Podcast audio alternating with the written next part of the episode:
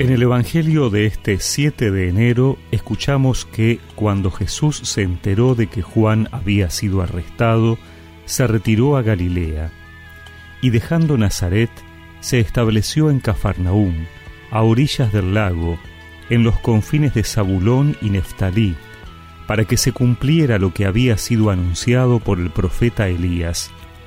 Tierra de Zabulón, tierra de Neftalí, camino del mar, país de la Transjordania, Galilea de las naciones.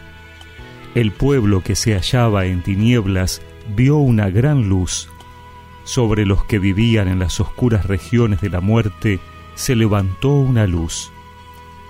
A partir de ese momento Jesús comenzó a proclamar, Conviértanse, porque el reino de los cielos está cerca. Jesús recorría toda la Galilea, enseñando en las sinagogas, proclamando la buena noticia del reino y curando todas las enfermedades y dolencias de la gente. Su fama se extendió por toda la Siria, y le llevaban a todos los enfermos, afligidos por diversas enfermedades y sufrimientos, endemoniados, epilépticos y paralíticos, y él los curaba lo seguían grandes multitudes que llegaban de Galilea, de la Decápolis, de Jerusalén, de Judea y de la Transjordania.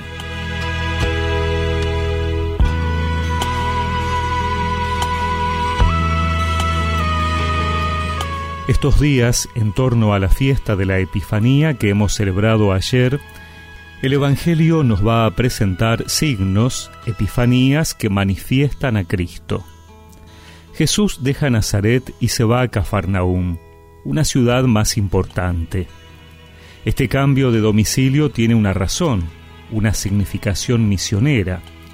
Galilea era una provincia en la que convivían varias razas culturales y pueblos, un país abierto por donde pasaban las caravanas que iban hacia el mar.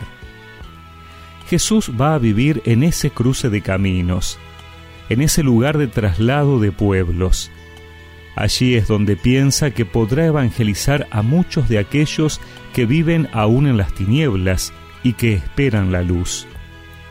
Durante toda su infancia, Jesús ha vivido en un pueblo bien protegido, Nazaret, al margen de las grandes corrientes humanas de su época.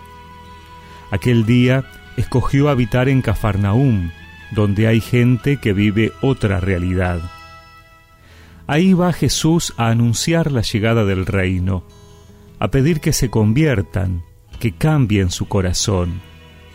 Así se manifiesta el Señor, pero no solo con palabras, también se acerca a las dolencias del pueblo, cura a los enfermos, a los que están afligidos y sufren.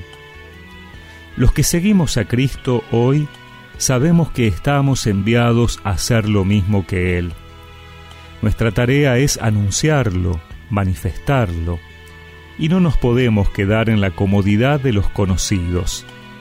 Debemos ir a aquellos que necesitan esta luz, anunciarles que la salvación ya ha llegado, que solo requiere aceptarlo en nuestra vida y convertirnos a Él. Llevar el consuelo de su presencia a los que sufren física o espiritualmente.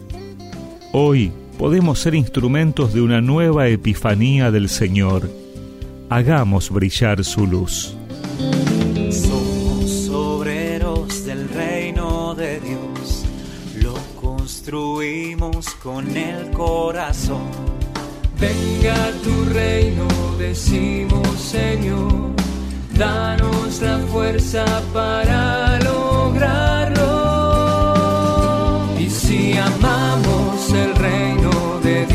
hace más grande. si amamos el reino, por todos lados se expande. si amamos el reino de Dios, ya está aquí.